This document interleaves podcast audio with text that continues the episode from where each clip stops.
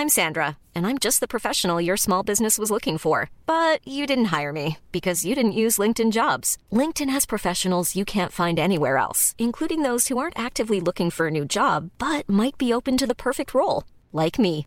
In a given month, over 70% of LinkedIn users don't visit other leading job sites. So if you're not looking on LinkedIn, you'll miss out on great candidates like Sandra. Start hiring professionals like a professional. Post your free job on linkedin.com/people today.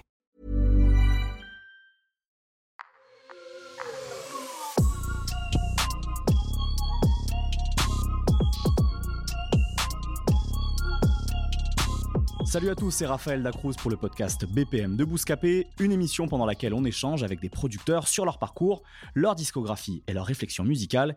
Et aujourd'hui, on accueille Ben Jay. Salut, ça va? Ça va et toi? Ouais, tranquillement. Merci beaucoup d'avoir accepté l'invitation. Avec plaisir, merci de m'avoir appelé. Bah non, de rien, de rien, ça va être cool justement de, de revenir un peu sur ton parcours, puisque Yes. be- beaucoup de gens connaissent euh, sans doute ta musique, peut-être aussi ton nom, Mhm. peut-être moins ton parcours.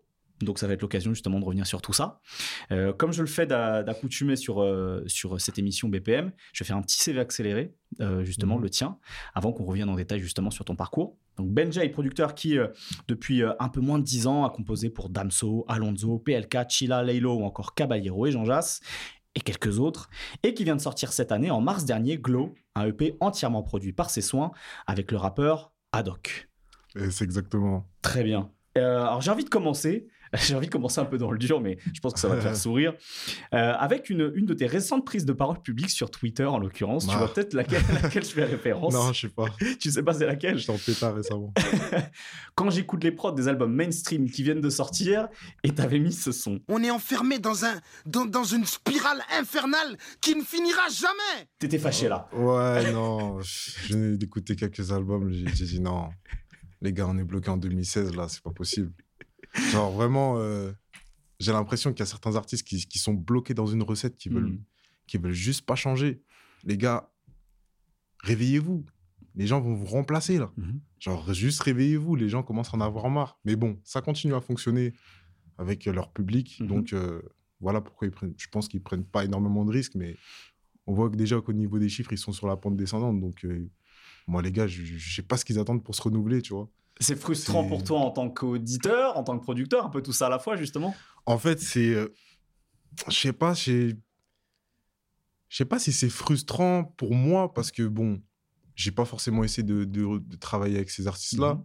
mais je trouve que c'est juste frustrant pour le rap français en général. Mhm. Genre, euh, on peut pas avoir autant de retard parce que souvent on dit oui, comme quoi on se rapproche des States, etc. Mais pour moi, c'est valable peut-être avec la nouvelle génération qui Mhm. arrive, mais avec les, certains artistes mainstream, on est clairement, euh, on est clairement en, en retard, tu vois. Et ce qui est intéressant, c'est que toi, tu as à la fois des artistes qui sont encore. Tu travailles, pardon, et tu as travaillé avec des artistes qui sont à la fois, euh, pour certains, des gros artistes mainstream et qui te font confiance et qui font confiance à d'autres producteurs pour aller chercher de nouvelles sonorités. On va justement Mhm. en parler dans ton parcours.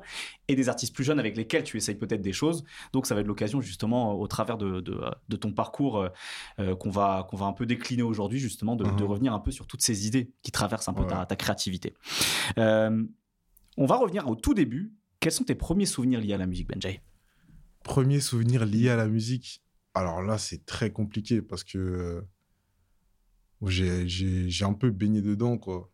Mon père, il écoutait beaucoup de musique, euh, fan de musique, donc euh, franchement, mon premier souvenir lié à la musique, comme ça, là, je peux pas te le sortir. Il y avait un genre en particulier qui était affectionné à la maison par ton père ou tes parents? Ouais, le jazz. Ouais, ok. Le jazz à fond, Mhm, le jazz manouche, ok. avec la guitare. Mhm. Les guitares, euh, franchement, les, les, les Gypsy, Gypsy King, tout ça. C'est marrant ça. Ouais, franchement, c'est euh, ça fait partie des premiers souvenirs vraiment que que, ouais, que j'ai dans la musique. Mon père, il, il écoutait beaucoup ça. Donc, euh, mon père, il avait beaucoup, beaucoup de vinyles. Euh, Ouais, mais un de mes premiers souvenirs dans la musique, c'est, euh, je pense, le, tourne-disque avec les vinyles que mon père, il écoute. Et il doit avoir sûrement d'autres choses, mais c'est le premier truc qui me vient en tête. Et de ces premiers souvenirs musicaux familiaux, est-ce que tu as, un souvenir, toi, euh, conscient, tu sais, dans, dans- dans ta jeunesse, et peut-être à quel moment de ta jeunesse, où tu t'es dit, c'est cette musique-là que moi j'aime, tu vois, où tu as eu une prise de conscience comme ça? Ah, alors là, Moi, j'ai toujours aimé le rap. hein. J'ai toujours aimé le rap. T'es né en Euh, quelle année si c'est pas indiscret 97. Ok. Mm. Donc effectivement, ouais, t'es Mm. t'es d'une génération qui est née avec le rap entre les mains, entre les oreilles, quoi. ouais. C'est ça, directement. Donc, euh, j'écoutais beaucoup la radio. Mhm. J'écoutais beaucoup la radio, bah, vu que j'a- j'avais que ça. Moi, j'ai toujours été fan de musique. En vrai, de vrai, quand j'y quand repense, j'ai toujours été fan de musique, euh, de technologie. J'ai toujours aimé bidouiller dans les machines. J'ouvrais les postes de radio, y avait quoi à l'intérieur. Mon père, même les DVD, tout ce que tu veux, tout ce qui était en rapport avec euh, la musique, euh, j'étais déjà dedans. Donc, franchement, je pense que c'est en écoutant la radio, à force d'écouter, je sais pas, peut-être Skyrock, ou Mhm. je sais pas, j'arrive pas à me souvenir comme ça, mais, mais j'ai j'ai toujours kiffé ça. Tu as grandi où? J'ai grandi à Savigny-le-Temple dans le 77. 77. Ok. Ouais. Et euh, dans, dans ton entourage, il y avait des gens qui avaient cette même passion du bidouillage et de cette curiosité un peu nerd pour la musique ou pas? À cet âge-là, non. Non. Non. Quand tu dis à cet âge-là, c'est pendant l'adolescence, c'est ça? Ouais. Ok. Non, à cet âge-là, non. Je- je- moi, je faisais mon truc. euh, je, je kiffais ma vie. voilà. Et puis, moi, je sortais pas trop. Je sortais pas trop parce que, bon, mon père, il voulait pas trop que je sorte. Mhm. Donc, fallait bien que je m'occupe à la maison. euh, voilà, quoi. Il était, mon père était vraiment, vraiment en mode protecteur. euh, donc, euh, voilà. Je, je- cherchais des trucs à faire à la maison et c'est ça. Et donc, pour vaincre l'ennui, pour surpasser l'ennui Voilà, d'être adolescent chez toi, Mais non, mais des ça, là, je parle, là, je parle même pas de l'adolescence. hein. Des- Là, je parle de quand je suis tout petit. Ah ouais, parle, je parle de euh, Benjay euh, qui, a, qui, a, qui a à peine 6-7 ans, qui est déjà avec des tournevis en train de, dé- en train de dévisser des, des postes radio. Et il est en train d'écouter la radio, faire en sorte que la radio elle fonctionne, à mettre une. une... Il n'y avait pas d'antenne, donc il fallait que je mette un truc en fer ou un truc pour que la radio elle fonctionne. Moi, je- c'est ça que j'ai les souvenirs. Mais j'avais pas, j'étais pas du tout l'adolescence là. J'étais vraiment, euh, j'étais vraiment petit. Alors, quand est-ce que tu as commencé à. Qu'est-ce qui t'a fait franchir le pas de commencer à créer ta musique, à produire ta musique? Euh, Qu'est-ce qui m'a. À la base, moi, j'ai fait du conservatoire déjà. D'accord. J'ai fait du conservatoire, mais le problème, c'était qu'au conservatoire, on t'enseigne pas forcément à composer, on t'enseigne à lire une partition. Oui. Et du coup, moi, j'ai fait de la guitare et du solfège. J'ai commencé petit. Pff, Je sais pas, je, je devais avoir 7-8 ans. Mhm. J'ai arrêté vers 15 ans. Euh, donc, ouais, déjà, à ce moment-là, je, faisais de la guitare, j'aimais bien faire ça, mais C'était trop théorique. C'était trop théorique Mm. et voilà, même le solfège, ils, ils m'ont viré carrément. Enfin, ils m'ont. J'allais redoubler ma troisième année, ils m'ont dit c'est bon, toi, continue ta guitare si t'as envie. Et du coup, même, euh, voilà, c'était même interdit, je crois, de, de faire du- de la guitare sans, sans faire le solfège au conservatoire, mais moi, ils m'avaient laissé tellement que je suivais rien. T'étais pas assidu là-dessus, quoi. Ça te, non, ça te saoulait trop, peut-être. ouais. Vraiment, j'allais, j'y allais même plus. Hmm. Donc, euh, ma, ma prof de guitare m'enseignait un peu à composer, etc. Mais c'est pas là qu'il s'est fait le déclic pour la compo. Parce que j'étais vraiment trop dans un cadre scolaire et Mhm. Euh, j'aimais bien, mais j'avais pas la passion pour l'instrument. Même si ma, ma vraiment, euh, a été vraiment superbe. Charlotte à elle, Eva Tsin, franchement, c'est, c'est, elle en premier qui m'a parlé de la composition, tu vois. Et, euh, mais le déclic, je l'ai eu, je l'ai eu un peu après. Euh, j'ai, j'ai, toujours voulu. En vrai, j'ai toujours voulu savoir comment, comment, comment faire des instrumentales. Même quand je me posais pas la question, en vrai de vrai, j'ai, toujours aimé ça. Donc, euh, T'avais cette, cette curiosité, quoi, de savoir j'avais comment ça fonctionnait. voilà, exactement. Je me souviens que je suis, je suis, dans, je suis dans la voiture, je sais plus quel âge j'avais.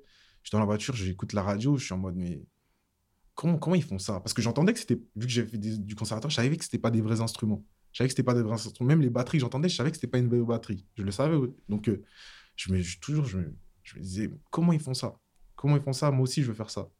Et euh, du coup, euh, je me souviens avoir été en colonie de vacances et il y avait un mec qui m'avait montré qu'il faisait des, des, prods sur son iPhone, un, moniteur. C'était même pas sur, sur son iPod Touch, je m'en souviens. Et là, je me suis dit, mais c'est trop lourd. Si c'est toi qui as fait ça, il me dit, ouais. Je dis, c'est une dinguerie. Et puis après, j'ai, j'ai- moi, j'avais pas d'iPhone, j'avais une PSP. Et du coup, euh, j'ai, cherché voir si on pouvait pas faire des prods sur la PSP. Et je suis tombé sur Beaterator de Timbaland. Mhm. Et là, j'ai commencé à faire mes petites prods euh, sur ma PSP tranquillement. On était, je pense qu'on était en, en 2009, quelque chose comme ça, Ok. à, à ce moment-là. Donc, tu as Et- 12 ans. Ouais. Si tu es né en 97, Ouais, ouais, 2009, tu as 12 ans. Exactement. J'ai- soit 2009, soit 2010. Mais en Mm. tout cas, je sais qu'il y avait deux, y avait deux jeux sur la PSP sur lesquels je pouvais faire les prods, mais Bitarator, c'était le meilleur. Et euh, dans mes souvenirs, ça ressemblait. tu, calais des points comme ça, ça ressemblait un peu à FL. Donc euh, après ça, euh, après ça j'ai- mis du temps à, aller sur l'ordinateur et chercher, euh, chercher un vrai logiciel pour le faire. Mais, mais je l'ai fait, ouais, quelques années après. Tu citais FL, pour les gens qui, euh, qui ne connaîtraient pas Mhm. le, le- le jargon de la, de la, de la production, c'est donc FL Studio, un, Ouais. un des logiciels les plus, euh, les plus connus et les plus répandus, disons, pour faire la, la, la- assistée par ordinateur. Euh, à quel moment, justement, tu as, commencé à pousser le truc plus loin, de te Mhm. prendre sérieusement au jeu et de commencer vraiment à faire des prods de manière plus, entre guillemets, plus professionnelle, mais en tout cas avec un peu plus Mhm. de, de, de possibilités techniques et de confiance, quoi? Je me souviens, j'avais recherché euh, peut-être en, en novembre, octobre 2011, quelque chose comme ça, euh, comment faire des prods, tout ça euh, sur l'ordinateur. Et j'avais essayé de télécharger Cubase, je m'en souviens. Et après, j'avais pas réussi. C'était un truc de torrent, etc. Donc, euh, bon, j'arrivais pas à cet âge-là. Je, je comprenais pas comment le truc il fonctionnait. Mhm. Du coup, euh, c'est euh, c'est au Nouvel An 2012 que euh, que il y a Johan, un, un poteau à moi. Enfin, nous, en fait, nos parents ils se connaissaient et du coup, euh, on a fait le j'ai- on a fait le Nouvel An là-bas. Mhm. À la base, je le connaissais de, de, de l'église, tu vois. Et euh, du coup, euh, c'était même pas comme si je le, je le voyais souvent, souvent de fou. Et puis, on a, j'arrive là-bas et genre, on fait que de parler rap carré. Rap- Moi, j'étais fan de Kid Ink à ce moment-là. Il était fan de Soulja Boy. Et du coup, euh, il avait la démo d'FL. Et à ce moment-là, on s'est chauffé. On a dit, il a dit, ouais, viens, on, fait, refait le Crank That, la prod. Parce qu'elle elle était fait quasiment qu'avec des sons d'FL. Tout à fait.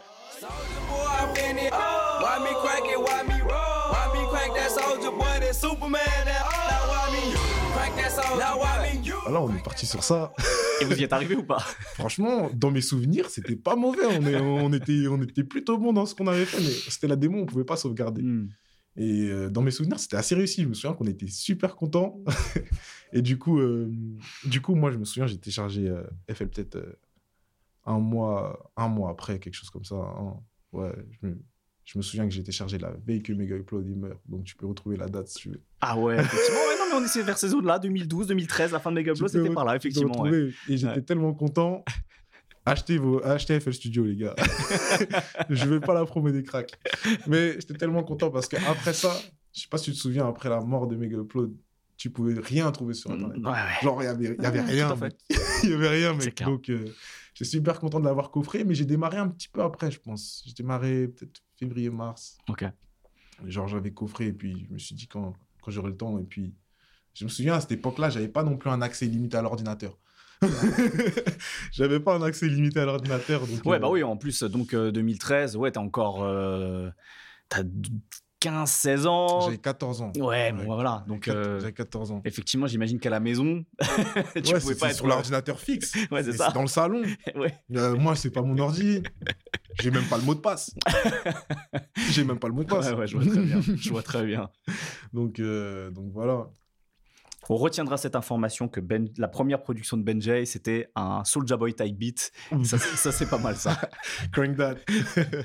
Alors, avant, avant, de, avant qu'on fasse cet entretien, je t'avais, posé une question un peu préparatoire. De, je t'avais demandé, comme je le fais souvent aux, aux producteurs qui passent dans cette émission, si tu devais donner une prod que toi, t'aurais aimé faire, un truc qui a été euh, Mhm. important dans, ta, dans ton parcours d'auditeur, mais aussi d'apprenti producteur. Et tu m'as cité la prod Bedrock Ouais. du crew Young Money, qui était produit par Kane Beats. Ken Beats, mon gars.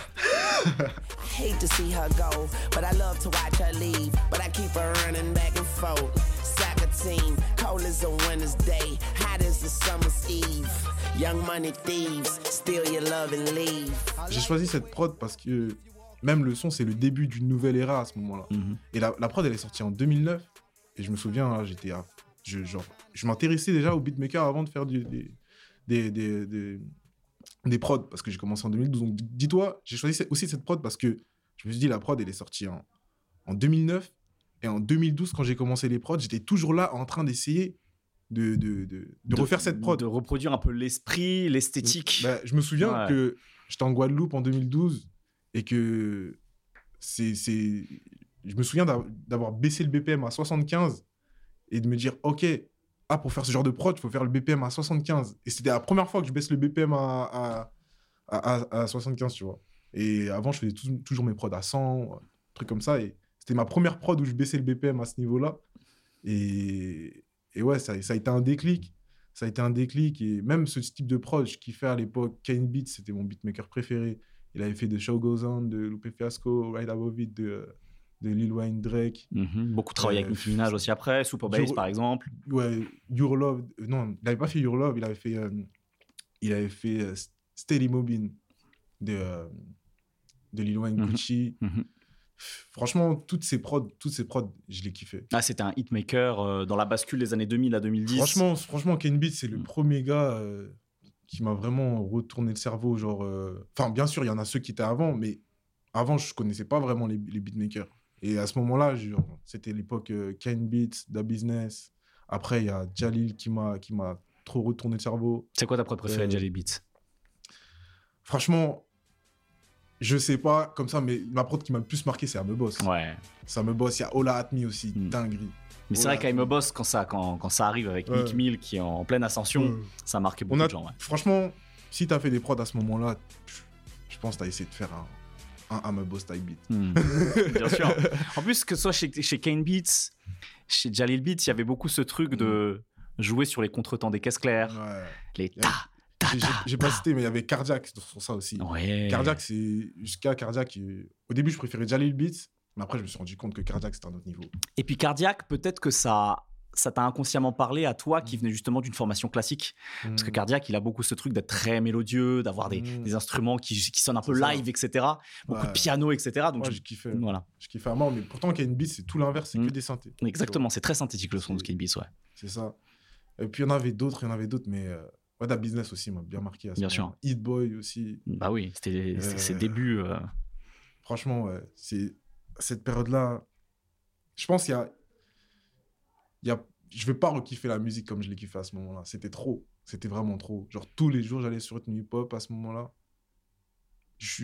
J'allais dans tous les very hot, j'écoutais tout. ok. C'est-à-dire, je pouvais écouter genre 30 sons par jour, 30 nouveaux sons. J'étais pire qu'un DA, gros. genre vraiment, genre, euh, il y avait que ça qui comptait pour moi, écouter du nouveau son. Du coup, à quel moment tu prends en confiance ou tu, fais, tu te fais assez de relations pour euh, faire des premiers placements j'ai commencé à, à publier mes prods sur Twitter. Ok. Et euh, ça, on était en 2012. hein. Mhm. bah, direct, en fait. Direct, j'ai commencé. pff, M'en foutais, hein, let's go. mes premières prods, je les ai publiées. Et j'ai compris. euh, Enfin, je l'ai publié sur YouTube, mais je faisais ma promo avec Twitter et j'ai Mhm. compris directement comment je pouvais monter sur Twitter. Et. je- je- genre, juste, je publie mes prods. Je faisais en sorte qu'elles aillent en top tweet. Et ça allait en top tweet à cette époque. Genre, vraiment, genre. euh, je- je- je- j'avais compris comment avoir des followers, j'avais compris comment faire parler de moi, je retweetais tout le monde, tout le monde, tout le monde disait c'est qui Benji, machin, un truc. Les gens me suivaient, mais savaient pas j'étais qui, donc du coup, ça faisait un effet boule de neige. Et au final, je faisais, mes, je faisais mes vues sur mes prods, et je me souviens qu'il y a des rappeurs qui tombaient dessus. Et, et voilà, quoi. C'est Le premier son que j'ai eu, il s'est fait comme ça. Un mec a pris ma prod sur YouTube, il est allé en studio, il a, il a posé. Tu te souviens qui c'était? Ouais, je me souviens qui c'était euh, Tirgo, il s'appelle. Ok. Tirgo. euh, Ouais, c'était le, c'était le, à cette époque-là, c'était le petit Mister You. Ok. Ouais. C'est marrant ça. Franchement, il avait une hype. hein. Le, son, le son, il était dans un projet. Je me souviens, il avait fait sold out à la Fnac de Créteil. ouais, je me souviens, ça c'était en 2013. Et c'était sur une prod. euh, c'était, une- c'était un remake de Jali Beats en vrai. La All I Do. All I Do de Jali Beats, moi, pff, je me cachais même pas. J'avais mis All I Do aussi comme nom. Et ouais, du coup, ouais, c'était ça mon, mon premier son qui est sorti, c'est ça. T'es la peu frate du rock ma est ta main on a la patate que t'as pas notre fournisseur il s'appelle pas On va te passer à tabac numéro uno en taga Avec le bénéf du canard tu pourras t'acheter un tabac Donc là, on parle même pas de euh, faire payer ta prod ou ce genre de choses. T'étais même pas dans ces considérations-là là, à ce moment-là, si? Bah, Avant ça, je crois que j'avais déjà vendu une prod, 40 balles. Ok. sur, euh, c'était un- mais il avait pas sorti, la- l'artiste n'a pas sorti. Mais euh, ouais, le premier son qui est sorti, c'est ça. Donc, ouais, non, il avait pris ma prod sur YouTube. euh, moi, je, mon pote, j'étais juste content. Ouais. J'étais juste content. Je me suis dit, c'est une prod de YouTube. Voilà quoi. Moi, ton premier placement d'importance Mm. que dont je me souviens et, et- et qui s'est reconfirmé quand j'ai vu les quand j'ai quand j'ai préparé cette interview que j'ai vu les crédits, c'était pour Alonso, Mhm. la prod finilée. Yes. Euh, comment on passe de euh, mettre ses prods sur YouTube et, euh, et essayer de, de- de capter l'attention du Mhm. public rap et des artistes sur Twitter à placer pour Alonso sur en plus cette- cette- cette- cette- ce disque qui était capot des, des Capi. Des cas- ouais. Ouais. Bah, Quand- déjà, déjà, il faut, il faut que je dise que si j'avais pas eu Twitter, ce placement, il se, se serait jamais fait. Parce que euh, c'est grâce à Twitter qu'un frérot à moi, Easttime, m'a repéré. Et euh, à ce moment-là, il était dans un truc, je sais plus, c'était dans, dans un label, mais en tout cas, il s'occupait de faire des connexions. Il faisait plein de choses. Euh, et du coup, Easttime, la mine, je- il s'appelle la mine, maintenant il ne se fait plus appeler Easttime. Et il m'a, il m'a, il m'a connecté avec un frère à moi qui s'appelle Quentin Crossi. Et du coup, Quentin, euh, j'ai commencé à lui envoyer des prods. Et euh, lui a, a envoyé la prod de, de, à Spike. Spike l'a fait écouter à Alonso. Donc Spike Spike Miller qui est Voilà, le Spike producteur Miller. et réalisateur historique d'Alonso. ouais. Donc en gros, ça fait beaucoup de, de, cheminement. Mhm. Mais si j'avais pas eu Twitter, Mhm. Il y a eu un effet il- papillon en fait. ce truc-là, il se serait jamais fait, tu vois. Ouais. Je je... La mine n'aurait jamais entendu parler de moi. Et puis, euh, voilà, quoi. Et Quentin non plus, Spike, Alonso non plus. Bon, peut-être par la suite, mais en tout cas, Finilé, ce serait pas fait. C'est sûr et certain, parce que Finilé, je l'ai fait avec un ACAP de The Game. euh, il aurait fini sur SoundCloud. je me suis dit, et à ce moment-là, je me suis dit, Eh, mais j'ai un contact dans la musique. euh, Vas-y, je vais envoyer ma prod comme ça. Ils croient qu'ils sont forts. Petit mesquine. Je suis là depuis Luciano. Shit. Parle en français. Tu n'as pas percé. Je te jure sur mon fils. Ils ont pas un euro.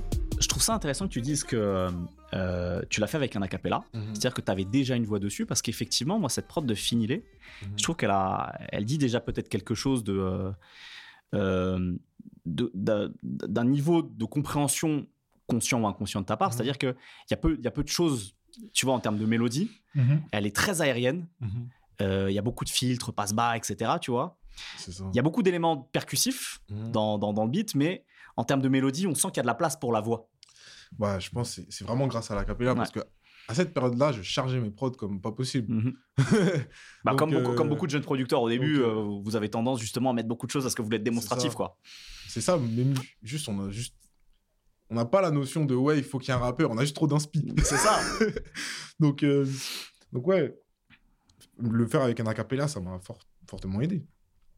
Acapella, c'était Orna de The Game. Mhm. C'était un, c'était un son euh, un peu DJ Mustard comme ça. Mhm. Et comme Finilé, il est divisé par deux dans Mhm. le BPM, du coup, euh, le BPM de Finilé, je crois, c'est 52 ou 54.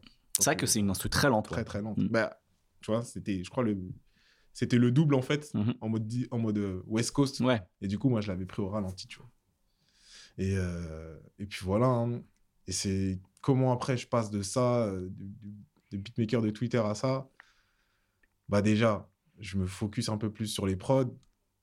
je me souviens de Quentin qui m'avait dit euh, Ouais, tes, conneries Twitter, euh, slow down sur ça parce que là maintenant, il y a Monzo qui t'a retweeté. je me souviens, Quentin, il m'avait dit ça. Je me suis dit Bon, Twitter là, je vais arrêter de faire mes blagounettes dessus. Je vais me focus un peu, je faire mes prods. Et puis après, j'ai déserté un peu, tu vois. J'étais plus trop sur les réseaux. Donc ouais, 2015. euh, Après, ça n'a pas forcément, ça a pas forcément bougé de fou pour moi après ça. Mhm.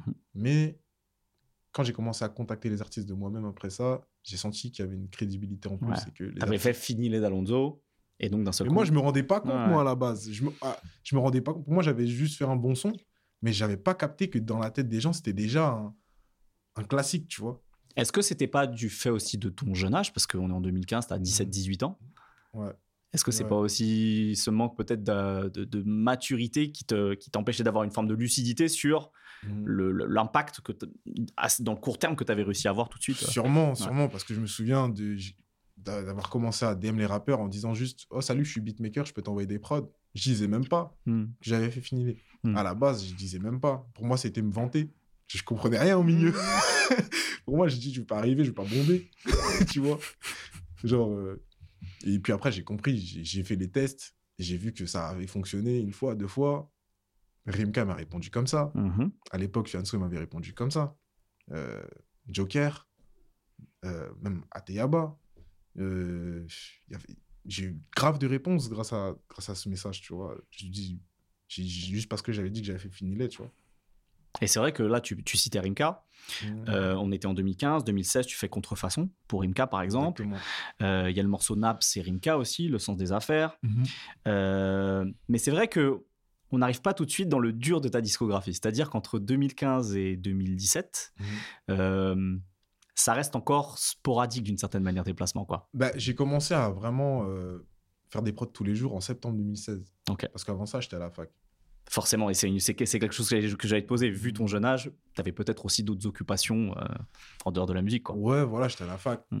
Bon, c'était pour faire plaisir à ma mère, mais Hmm. T'as fait une fac de quoi? J'ai fait LLCER anglais. Ok. Mais c'était vraiment pour, faire le. Enfin, je suis allé sur APB là, c'est le seul truc qui restait. J'ai postulé. euh, J'étais en Guadeloupe en août pour septembre. Donc, euh, je suis arrivé à la fac en septembre dans une classe où, euh, où, où les profs ils parlent que anglais, tout ça. Après, ça m'a aidé un petit peu à apprendre un petit, un petit niveau parce Mhm. que je lisais des livres en anglais, Mhm. etc. Mais euh, en plus, j'ai passé une bonne année. J'ai rencontré des, des bonnes personnes. J'étais toute l'année dans la classe. J'arrive à la fac, je vois avec ma cousine dans la même classe. je dis, bon, bah, tant mieux, tu vois. Mais euh, du coup, ouais, après ça, j'ai commencé à me mettre sérieusement. J'ai dit à ma mère, laisse-moi un an, une vraie année. Je fais ma musique et puis on voit ce que ça donne. Donc, tu as fait ta première année d'LLCE, c'est ça? Ouais. Et ensuite, au lieu de faire ta deuxième année, tu as voulu te focus sur Ah, la j'allais musique. pas faire de deuxième année. Ouais. C'était clair dans ta tête. Non, parce que je suis arrivé à la fac. Je me suis dit, quitte à être à la fac, autant avoir mon année. J'aime pas perdre. Moi, je suis, je, suis, je suis comme ça, je suis compétiteur. Donc, premier semestre, je commence à bien réviser, faire mes trucs. Je commence à, à en vouloir, tu vois. Mais je vois que j'ai plus du tout de temps pour la musique, mais genre vraiment zéro. Bah, il faut faire un choix à un moment donné. Donc hein. voilà, à ce Ouais. moment-là, je me suis dit, bon, où est-ce que ça va t'emmener ça Frérot, tu sais même pas. Donc, euh, j'ai mis un peu mon, tu sais, l'ego de, de compétiteur de, ouais, je vais avoir mon année. Euh, j'ai arrêté au premier semestre. Et puis j'allais à la fac pour la bourse. et puis avec ma bourse, j'ai acheté mes, mes enceintes, ma carte son et mon permis. Donc voilà, Ça n'a pas servi à rien. Ouais, exactement. Voilà. Et donc, je le disais, donc 2017, tu as, quelques euh, premiers placements importants Rimka, Naps et Rimka, Damso avec TXV, qui est un morceau Baile Funk qui est euh, Mhm. un peu ovni à cette époque-là, finalement. La Baile Funk, euh, c'est pas quelque chose qu'on a coutume d'entendre dans le. Dans, Ah, dans moi, je le suis fan de ballet depuis, depuis hein. Et ça, c'est intéressant, ça. Ah, depuis. Et tu peux même aller sur ma chaîne YouTube. Tu vas tomber, tomber sur un remix de Bondi Dasma Lavias euh, en 2014. Ah ouais, effectivement, ouais. Donc, euh, non, j'écoute ça depuis. Et je voulais... Ça me tenait à cœur de ramener ça en France. Genre, vraiment, euh, je me suis dit, il faut que je fasse le. C'est un objectif. Il faut que je fasse le premier hit qui pète en bas les funk, tu vois. Genre, euh, c'est un objectif pour moi. Et euh, bah, Et ça dit aussi quelque chose de Damso, qui s'est fait connaître un an avant mhm. avec Batterie Faible, qui est un album, enfin un disque en tout cas où il y avait beaucoup de trap, etc. Mhm. De teaser son deuxième album avec Mhm. euh, effectivement, euh, parce que ce morceau-là finalement n'est jamais sorti sur aucun disque officiellement, ouais, c'est ça. de sortir euh, avec un truc un peu ovni à cette époque-là, qui est un morceau by Funk, quoi. Donc c'est intéressant, tu vois, aussi de voir Mhm. déjà peut-être sa démarche musicale à lui, Bah, de, te faire confiance toi, alors que t'es pas encore, tu vois, établi, en- C'est ça. et en plus de faire sur un truc qu'on n'a pas la coutume d'entendre, quoi. Bah, faut savoir déjà, Damso, avant de faire ce morceau-là, je lui avais déjà envoyé plein de prods. Il était déjà en train de, de faire d'autres morceaux, tu vois. Et celui-là, il est sorti super vite. Enfin, il a leaké super vite. Mhm. Euh, parce que je me souviens, j'ai envoyé la prod en avril, quelque chose comme ça. Et je sais plus, peut-être qu'il a leaké en mai.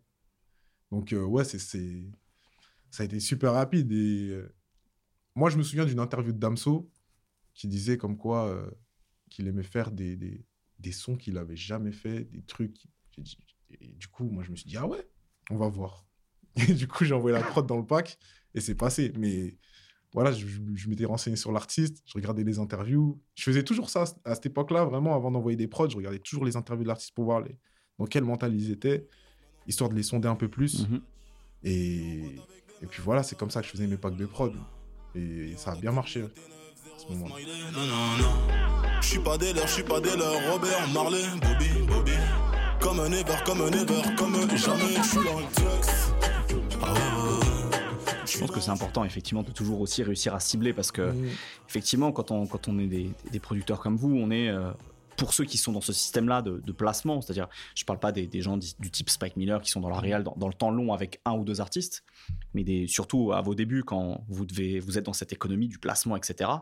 Je pense que c'est toujours plus smart effectivement d'arriver à, à cibler vos envois quoi, Ouais, de capter le mood musical, euh, les intentions, tu vois, les inspirations et En, vrai, c'est super, c'est compliqué à distance quand Mhm. tu connais pas l'artiste, t'as Mhm. pas de relation avec l'artiste. C'est super chaud parce Mhm. que ce qu'il a fait la veille, c'est pas forcément ce qu'il veut faire demain. Bien sûr. Donc moi, quand je faisais mes packs, j'envoyais 5 prods à peu près.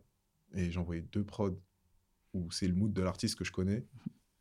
Peut-être une ou deux prods qui, où je le vois, mais je sais pas trop. Mhm. Et une prod vraiment totalement rien à voir. Et souvent, les mecs prenaient la prod totalement rien à voir, tu vois. Et ça fait ça avec ChecksV, tu vois. Mais euh, fallait pas envoyer, si t'envoyais que des prods totalement rien à voir, le mec, il allait se dire, mais. le gars, Ouais. il est con, quoi. tu vois, il pas ce n'a pas compris ce que je fais, moi. tu vois. 2017, c'est aussi un, un truc important, en tout cas en termes de crédit, euh, euh, par rapport à, à des coproductions.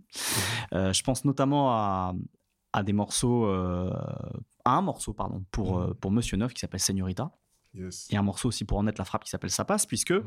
ce sont des coproductions avec Zekpi. Aigles, les Voilà. C'est quelqu'un avec qui, euh, on, va, on va y venir justement tout à l'heure au vu d'un disque qui est sorti cette année, celui de Mhm. Monsieur Neuf, on va en discuter tout à l'heure. Mhm. Donc c'est quelqu'un avec qui euh, Zekpi, euh, vous connaissez depuis longtemps. Ouais. Comment, comment vous êtes rencontrés et pourquoi vous avez accroché humainement, artistiquement? Comment on s'est rencontrés? Bah, Moi, j'allais euh, j'allais au studio à Savigny-le-Temple, à Everest Studio, tu vois. Mhm.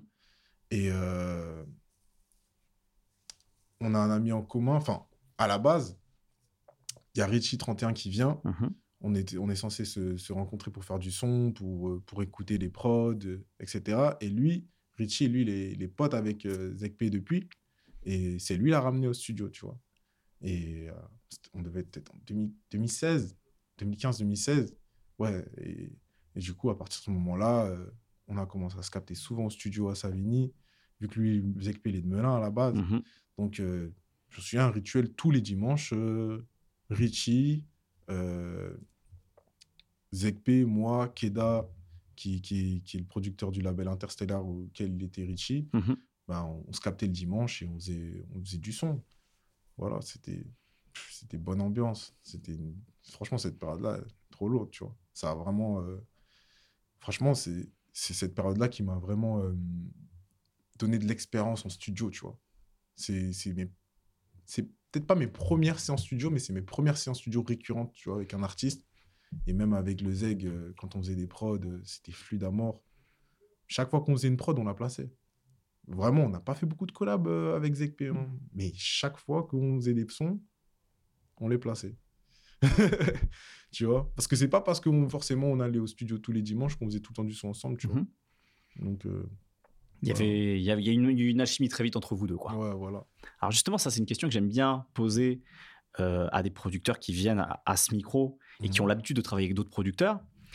Qu'est-ce que tu penses est euh, ton forté, tes, tes atouts? Mhm. et qu'est-ce, qu'est-ce que, que sont les, euh, les fortés et les atouts tu vois, de, de, de Zekpi qui vous permettent de vous compléter Et tu vois, est-ce qu'il y a des Ouais. choses que lui, il sait faire ou il arrive à comprendre sur lesquelles tu as, peut-être encore des, des lacunes et, et inversement, Bah, tu vois? Là, tu vois, on est en 2016. Mhm.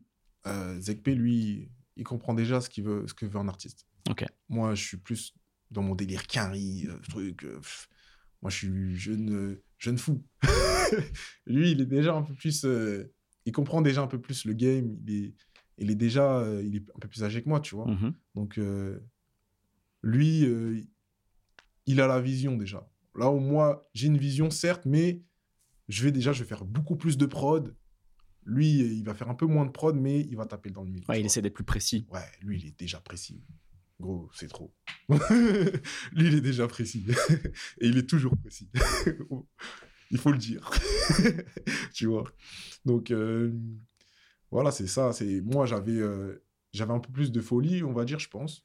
Et Ça vous, équi- c'est- ça vous équilibre entre lui Ouais, euh, et sa puis à cette époque-là, Ouais. tu vois, on n'est pas dans le délire de euh, toi tu fais la mélo, moi je fais les drums, on faisait tout ensemble. Mhm. Après, ça dépend des titres, mais la plupart des sons, on, on faisait ça ensemble, tu vois. Et euh, puis voilà, c'était c'était vraiment très lourd cette période, je me souviens. Ah, et c'est intéressant parce qu'on on arrive à l'année 2018 qui est, euh, qui est un peu euh, pivot pour toi, justement. Mhm. Euh, et avant de parler des, des gros placements que tu arrives à réaliser en 2018, Mhm. tu parlais de Richie 31, donc parlons-en. Euh, il sort You Dig, qui est Mhm. son premier disque euh, officiel en tout cas, euh, et sur lequel tu produis énormément et sur lequel j'ai l'impression que c'est un laboratoire à idées aussi pour toi. Ouais. Ouais, fort. Bah, comme j'ai dit, avec Richie 31, c'est là où. D'ailleurs, j'étais avec lui hier. j'étais avec lui hier. Tu vois, donc. euh, euh, c'est les, premières sessions où vraiment je trouve un artiste euh, qui, qui est vraiment dans mon délire euh, un peu Young Thug, qui a rien à mort, tu vois. Mhm. Et on écoute les mêmes choses, on se fait tabasser par les mêmes trucs. Alchimie. Alchimie, vraiment. Et du coup, on fait le projet sans trop forcer, je te mens pas. On est. Tout ce que je fais, il kiffe, il suit, il teste des trucs. Franchement, c'est- trop plaisant d'avoir euh, un artiste. La moindre prod que tu fais, il va dire Non, Benji, waouh, c'est trop. Et puis, tu vois, genre, euh, c'est- ça m'a fait kiffer vraiment, tu vois. Et on a, c'est pour ça qu'on a, fait, on a même fait un deuxième EP la même année, Mhm. Ludic 2. Tout à fait. Donc, euh, il y avait, il y, avait, il y avait comme producteur dessus, il y avait moi, il y avait, il y avait il y avait RDS, je m'en souviens. Et, RDS qui est aussi quelqu'un du 77. euh, voilà. RDS, on- à la base, on habite à 3 minutes à pied. Ah ouais, effectivement. ouais. On habite à 3 minutes à pied, tu Mhm. vois. RDS aussi, a- ça a été, euh, quand j'ai commencé les prods, ça a été une source de motivation, tu vois. RDS, euh, en 2016, on habite juste à côté. Un frérot à moi, Domka, il dit Mais comment ça, vous deux beatmakers, vous, êtes, vous habitez à côté Et vous connaissez captez, pas. Vous, vous captez pas. On suivait sur Twitter vite fait, mais je savais même pas il était de Savini. Et il m'a dit Ouais, euh, va le capter chez lui, tout ça et tout. euh. Je me suis dit Vas-y, vas-y, j'y vais. J'arrive chez RDS, je vois quoi ce fou? Il a comme une liste accrochée, comme en Death Note, avec des noms de rappeurs. Je dis Ouais, c'est quoi ça? Il me dit Ouais, c'est des rappeurs, je dois placer. La détermination. J'ai dit, mais lui, il est fou. j'ai dit, lui, il est fou. J'ai dit, non, il est terre comme ça. Je suis rentré, j'ai fait la même. Et puis quand il y avait des rappeurs, tu, tu plaçais, boum, tu barrais. C'était une dinguerie, la satisfaction de barrer, tu vois. Et non, vraiment, Charlotte à RDS, vraiment, parce que ça, ça, c'était vraiment au moment où j'ai commencé à me mettre sérieux. C'était juste avant que je commence. Si je dis pas de bêtises, c'était en... l'été 2016. où- Parce que je me souviens, ils disaient, bon, peut-être c'était vraiment en septembre quand j'ai vraiment commencé à, vouloir me mettre sérieux dans la musique à, à 100%, tu vois. Donc, euh, ouais. Et puis euh, RDS, euh, c'est vraiment celui avec qui on est. Je bougeais quand j'allais en session tout le temps. Chaque fois qu'on a une, une opportunité, on se la partageait. Mhm. Genre, euh, c'est lui qui m'a donné le mail de Damso. En premier, dans un premier temps, c'est lui qui avait posté une, une prod sur son feed. Il avait DM Damso, Damso avait commenté sa prod. Et du coup, il m'a passé le mail. Puis moi, moi je l'ai remis au studio avec Rimka. Il a fait Air Max. Mhm. Donc, en vrai, c'était que de l'entraide. Bien sûr. Tu vois, c'était que de l'entraide. Et si on s'était pas entraidé à ce moment-là, ben, peut-être on, on vivrait peut-être même pas de la musique à ce, Mhm. moment- à ce jour-là. tu vois. Je me souviens même euh, RDS, puisque euh, il m'avait fait confiance et je le remercie encore Mhm. aujourd'hui, de faire le premier épisode de La Prod, donc cette série sur, euh, sur Move. Euh, je me souviens qu'il m'avait même dit, je crois, Mhm. que dans la, parmi les choses qu'il utilisait pour faire la prod, il y avait des choses que, qui faisaient partie de ton kit ou quelque chose dans le genre, je Et crois. Il a ma basse. la basse qui s'appelle Benjay. Voilà. Je me souviens. Mais ouais, mais moi aussi, hein, j'ai des percussions que j'ai récupérées de chez lui, t'inquiète. Ah, c'est on- donnant on- dedans, en fait. ouais, non, franchement, Bien sûr. On, on faisait les, on, on faisait pas mal de prods ensemble. Et vraiment, c'est. Zekp et RDS, c'est les premiers mecs avec qui j'ai vraiment, j'ai vraiment collaboré pour de vrai, tu vois. C'est, euh, si tu regardes mes crédits, euh, jusqu'à, je pense, jusqu'à, je pense, en 2018, 2019, il n'y a, y a que eux quasiment en coprod, tu vois. Donc je le disais, 2018, c'est une année importante. Il y a, trois artistes notamment avec lesquels tu vas, tu vas commencer à, à faire des choses et on sent que ton son s'affirme avec eux. Mhm. Déjà, tu vas placer pour PLK, qui sort euh, Polak, euh, non, qui sort Platinum, pardon, d'abord. Euh, et il y a quatre toi sur, cette, euh, sur ce disque. Il y a AAA. Colis Piégé, Flamenco et Copine. Copine, je le mets un petit peu à part. Mhm. Mais déjà, je trouve qu'avec AA, Colis Piégé et Flamenco, il y a quelque chose sur lequel ton son s'affirme. Alors, on sent une inspiration, tu vas me dire si elle est consciente ou non, mais des choses qui tirent un peu vers la trappe euh, Mhm. Metro Boomin, tu vois, la trappe d'Atlanta de ce, mo- de ce moment-là. Ouais, quoi. fort, j'écoute ça Ouais. à fond. Déjà, Platinum, une mixtape qui était censée être bouclée avant que je, je DMP le cas. Ok. donc, euh, je me retrouvais avec quatre fois dedans. Déjà, donc euh, ça, c'était une dinguerie pour moi. Et euh, du coup, ouais, bah, à ce moment-là, j'écoute à, à fond. Je suis à fond branché de trap. Toujours les mêmes, hein, Young Thug. À ce moment-là, j'écoute quoi? On est, en, on a quelle année? De 2018 2018, donc peut-être que ces prods datent de 2017 par là, je sais pas. Ouais, non, Non, hein. Je crois que c'était de, de 2018. hein. ok. Et. euh, ah, Ouais, bah, il y avait- il y avait eu aussi le, le, le offset. euh, Non, attends, il y avait eu le 21, Sa- 21 Savage euh, Without Warning, avec Ouais, des prods de Metro Boomin quelques mois avant, tu Ouais. vois, par exemple. Franchement, je sais plus ce que j'écoutais à ce moment-là, mais j'écoutais que du carré. Many of us have those stubborn pounds that seem impossible to lose, no matter how good we eat or how hard we work out. My solution is PlushCare. PlushCare is a leading telehealth provider with doctors who are there for you day and night to partner with you in your weight loss journey. They can prescribe FDA-approved weight loss medications like Wagovi and Zepbound for those who qualify. Plus, they accept most insurance plans. To get started, visit plushcare.com slash weight loss. That's plushcare.com slash weight loss. Hiring for your small business? If you're not looking for professionals on LinkedIn, you're looking in the wrong place. That's like looking for your car keys in a fish tank. LinkedIn helps you hire professionals you can't find anywhere else, even those who aren't actively searching for a new job but might be open to the perfect role. In a given month, over 70% of LinkedIn users don't even visit other leading job sites. So start looking in the right place. With LinkedIn, you can hire professionals like a professional. Post your free job on linkedin.com/people slash people today. Hmm. Donc, euh, il y a, non, Travis Scott, Mhm. ces trucs-là. Même si je sais pas si ça se ressent vraiment dans les influences euh, juste après. Mais ouais, c'était niveau bounce en fait, Mhm. niveau rythmique, Mhm. niveau drum. Même, je trouve, niveau ambiance, tu sais, ce Ouais. truc très mystérieux, sombre, tu vois, les bells, tu vois, ce genre de choses. Ouais, franchement, c'est... j'écoutais que du carré. Je peux pas te dire j'écoutais quoi exactement Mhm. à ce moment-là, mais. Non, mais ça sent Mhm. que tu, que tu baignes dans cette, dans cette Mhm. trappe euh, un peu psychédélique qui commence à, à apparaître chez tous ces artistes en fait que tu cites. Hein, Travis Scott qui ensuite. Bah, en euh, vrai, ce qui était cool avec PLK, c'est que j'avais, j'arrivais à, avoir mon, mon autre touche. Moi, en fait, à ce moment-là, je me souviens, je j'inspirais beaucoup de Q-Beats pour les mélodies Mhm. et de Murda Beats pour les drums. Mhm. Et euh, Wheezy, c'est venu. Ouais, Wheezy un petit peu aussi. Wheezy, ouais, déjà à cette époque-là, ouais. Ouais. Mm. Un, petit, un petit peu. euh, c'est venu un petit peu après. Mhm. Mais vraiment, Murda, à ce moment-là, 2018, là, c'est revenu. Mhm. C'est lui qui me tabassait. Et j'essaie de faire des drums un peu à la Murda et Mhm. des, des mélodies à la Q-Beats, tu vois. Ce qui est toujours intéressant, moi je trouve, c'est que quand on a ces inspirations directes, c'est que on peut tomber assez facilement dans le, dans le copier-coller, ce qui peut arriver, tu vois. Mhm. Ou alors on peut essayer, je trouve, pour vous les producteurs, le, le- comment dire, la marge de manœuvre que vous avez, c'est souvent de jouer avec les textures, tu vois, ce genre de choses, sur Ouais. les effets. Et quand j'écoute justement ces prods, ces prods-là, par exemple pour, pour PLK sur Platinum, on sent ces inspirations, et tu t'en caches pas non Mhm. plus, mais que euh, on n'est pas dans, dans la copie carbone, quoi. Et que tu joues Ouais. sur des textures, peut-être des effets, des effets du genre halftime, donc un, un Mhm. effet qui est, qui est beaucoup utilisé justement sur, sur FL Studio, etc. Mhm. Euh, Est-ce que c'est quelque chose que toi, déjà assez rapidement, tu as en tête de te dire il faut que j'arrive à être singulier, Mhm. justement en allant chercher tous les outils que j'ai en main sur les logiciels pour avoir une signature sonore, quoi? C'est ça, bah, à, à ce moment-là, je, je touche un peu au plugin d'effets. Après, je suis pas non plus totalement à fond dedans comme maintenant, tu vois. Mhm. Mais je, déjà, je voulais avoir mon son. Déjà, je, déjà, je voulais, à ce moment-là, il n'y a pas vraiment beaucoup de prod euh, qui sonnent carré dans, Mhm. les, dans les bounces, etc. Et moi, déjà, je voulais me démarquer déjà sur les drums, dans les mélos aussi. Mais euh, moi, ma, mon truc principal à ce moment-là, c'est vraiment de- d'arriver euh, avec des drums carry, des grosses 808. C'est vraiment ça mon but, tu vois. Des Le- bounces, des bounces qu'on. Moi, j'étais Ouais. focus sur le bounce. Le jeu sur les charlets. Voilà, Beaucoup de jeux sur les charlets, ouais. Exactement. Mm. Et après, dans les mélodies, bah, c'est mes inspirations, je le faisais pas forcément exprès, tu vois. Hmm. Genre, euh, si ça sonnait comme ça, ça sonnait comme ça, tu vois. je faisais juste Normal. du Benjay, tu vois. Bien sûr. Et donc, je le disais, il y a une prod. Mm.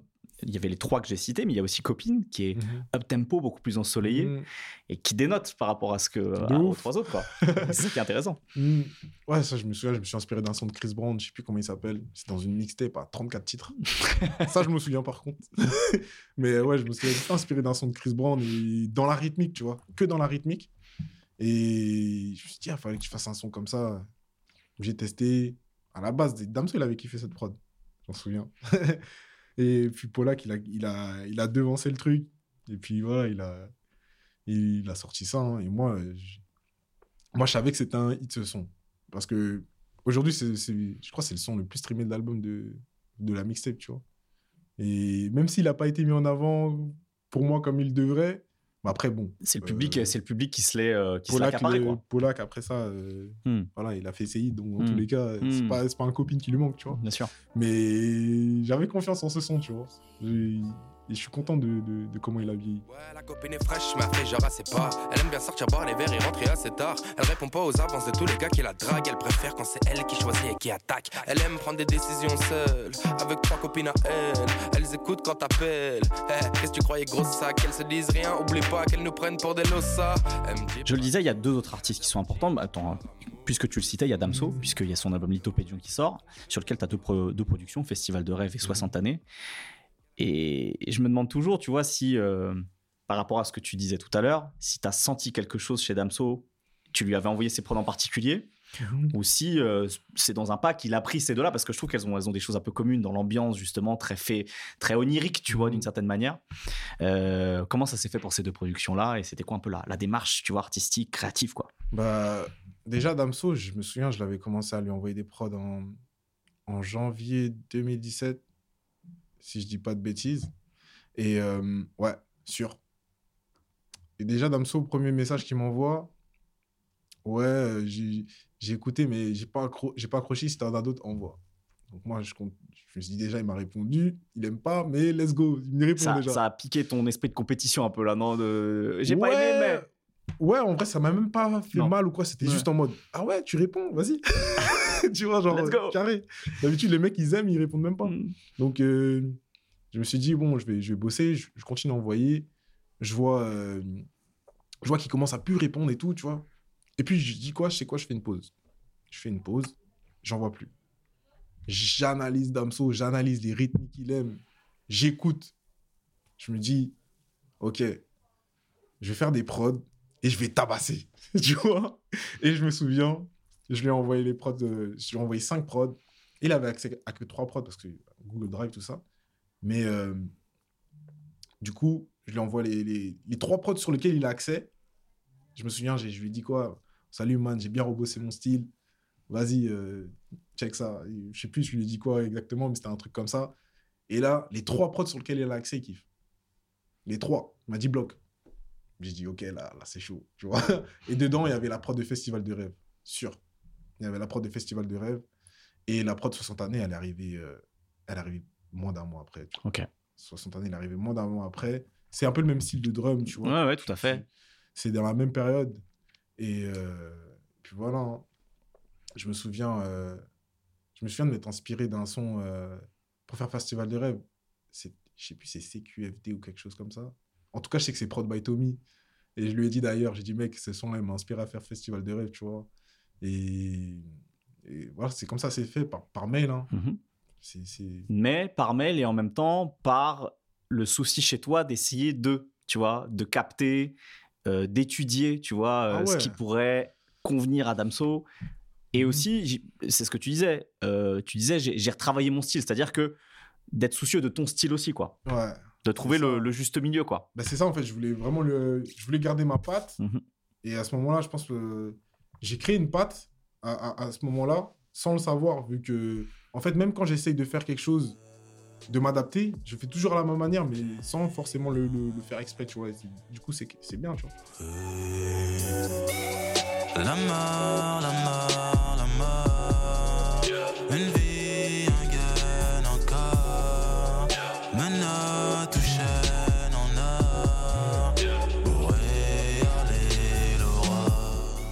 prod de, de TXV, carrément, je l'envoie pas longtemps après ça. C'était que dans la même période, Ouais, tu vois. Et euh, j'ai dû l'envoyer la prod 60 années en avril, Mhm. TXV en mai. Et puis. euh, Et après, c'est lui qui a fait son choix pour euh, les sortir à tel ou tel Mais moment. non, quoi. TXV, il l'a envoyé en avril, je me Mhm. souviens. Ouais, il, a, il a fait son. Bah, TXV, il est sorti comme ça. hein. Hmm. Donc voilà. Et donc, je disais, il y a un autre artiste, c'est Laylo, Mhm. euh, pour qui euh, tu, tu produis euh, trois morceaux sur Raw et un sur Raw Z. Euh, et il y a un truc que je trouve intéressant sur les prods pour Laylo, que ce soit Avenue, pourquoi tu m'intéresses, c'est que Mhm. d'un seul coup, c'est des basses saturées, c'est des textures plus crades. Ouais.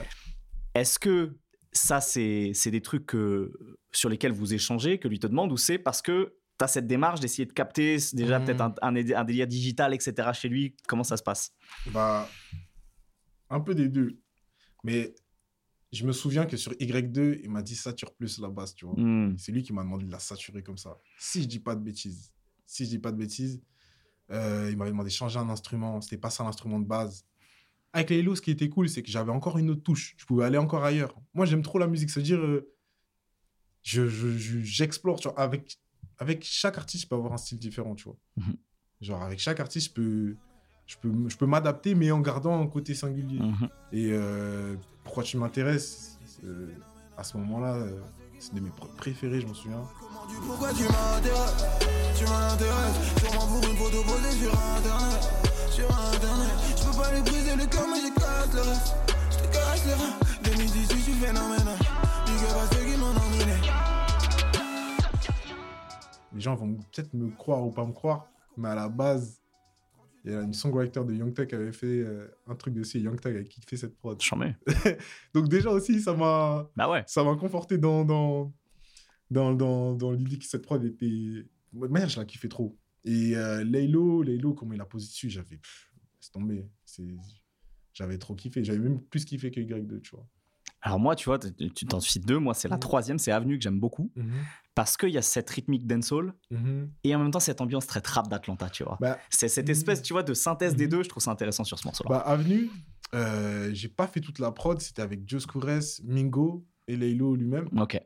Et euh, moi, je me souviens que j'ai reçu des pistes en pagaille. Et genre, le son, il n'était pas euh, forcément. euh, Je sais pas comment dire. J'ai fait tous les arrangements, j'ai rajouté des bases, j'ai j'ai flip les samples. J'ai fait en sorte que le morceau, il, il ait une structure et qu'il soit vraiment audible d'un Ouais. auditeur lambda, tu vois. Et euh, je crois c'est à la base, c'était une guitare. Je crois Lélo, c'est même Lélo, il a rejoué, il a rejoué un piano lui-même. Et puis il y avait des rythmiques, il y avait. Je me souviens avoir passé beaucoup de temps sur ce son. Parce que franchement, pour moi, faire les arrangements sur un morceau, c'est même plus dur de composer, tu vois. Mhm. Rendre vraiment un morceau de base qui n'est pas forcément euh, exploitable, le rendre vraiment bien, bien c'est vraiment un taf de fou. Bien vois. sûr. Et, euh, et voilà, je me souviens qu'on a fait un taf d'équipe en vrai. Et ouais, ce son-là, je le kiffe aussi. Tu parlais du fait que euh, un songwriter de, de Young Thug avait Mhm. écrit sur euh, une des prods justement. Mhm. Et c'est vrai qu'à cette période-là, on voit aussi ton nom apparaître su- euh, sur les crédits d'artistes américains, alors qui sont peu connus en Mhm. France. Des gens comme Wave, comme Joe Truffent. Ouais. Euh, à quel moment tu as, ce truc de te dire, euh, moi aussi je peux le tenter aux États-Unis quoi? Bah, en fait, à la base, je l'ai toujours tenté aux États-Unis. Je me souviens, la première prod que j'ai envoyée, c'est un rappeur, il s'appelle AV LMKR. C'est un, c'est un. Je me souviens, ma troisième prod que j'ai fait de ma vie, je dis Yo, bro, euh, j'écrivais en grosses lettres, ouais. All caps. Ouais. Et je me souviens, j'avais mis ma prod sur Hulkshare, euh, un truc, je leur ai envoyé un lien. C'est... Dès le départ, moi, je voulais placer les carrés, tu vois. Dès le départ. Et j'avais, fait des sons avec d'autres carrés et tout, euh, entre-temps. Beaucoup de sons un peu DJ Mustard, tout ça, avec les mecs de LA. Mais euh, ouais, depuis, depuis le début, en vrai, je veux placer les carrés, tu vois. Et euh, le, le premier son qui sort vraiment et qui, me- qui me donne un peu d'exposition, c'est Sash, Mhm. Prince. Mhm. Et apparemment, le son, quand je suis allé à New York, les mecs m'ont dit Ouais, Sash, il avait un buzz à New York, ton son, on l'entendait, tu vois. C'est sur SoundCloud, et je crois qu'il avait, il était jusqu'à 500 000 écoutes, tu vois. Mais c'est des écoutes SoundCloud, donc ça veut dire Ouais. qu'il n'y a pas de pub, de je ne sais Mhm, quoi, ça, ça ment pas, tu vois. Mhm. Donc, euh, on m'avait dit comme quoi il avait un- vraiment un buzz. Et suite à ça, Wave m'a contacté.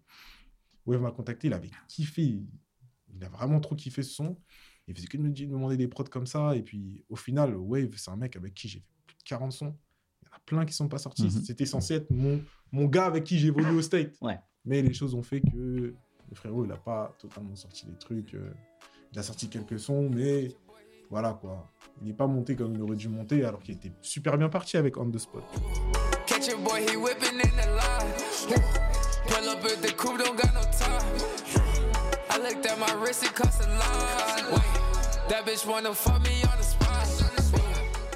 On arrive en 2019, tu es un peu moins présent sur des, sur, sur des, sur des projets d'envergure, on va dire.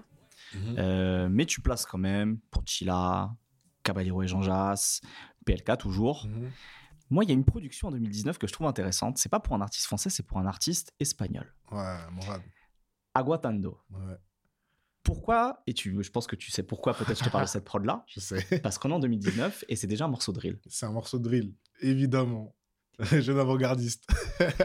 Alors 2019 pour ceux qui suivent ce qui se passe à New York, il y a déjà effectivement ce phénomène drill incarné par Pop Smoke, mais pas. Oui, évidemment. Non, mais je parle vraiment de cette drill. euh, tac, tac, tac, Ouais, tac, tac, tu ouais. vois, voilà.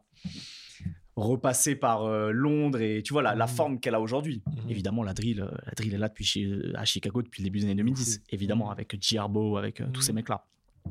Mais dans la forme, on est vraiment sur cette drill de fin des années 2010, repassée par Londres et qui, qui arrive à New York avec Pop, Ouais. Smoke, Pop Smoke, etc.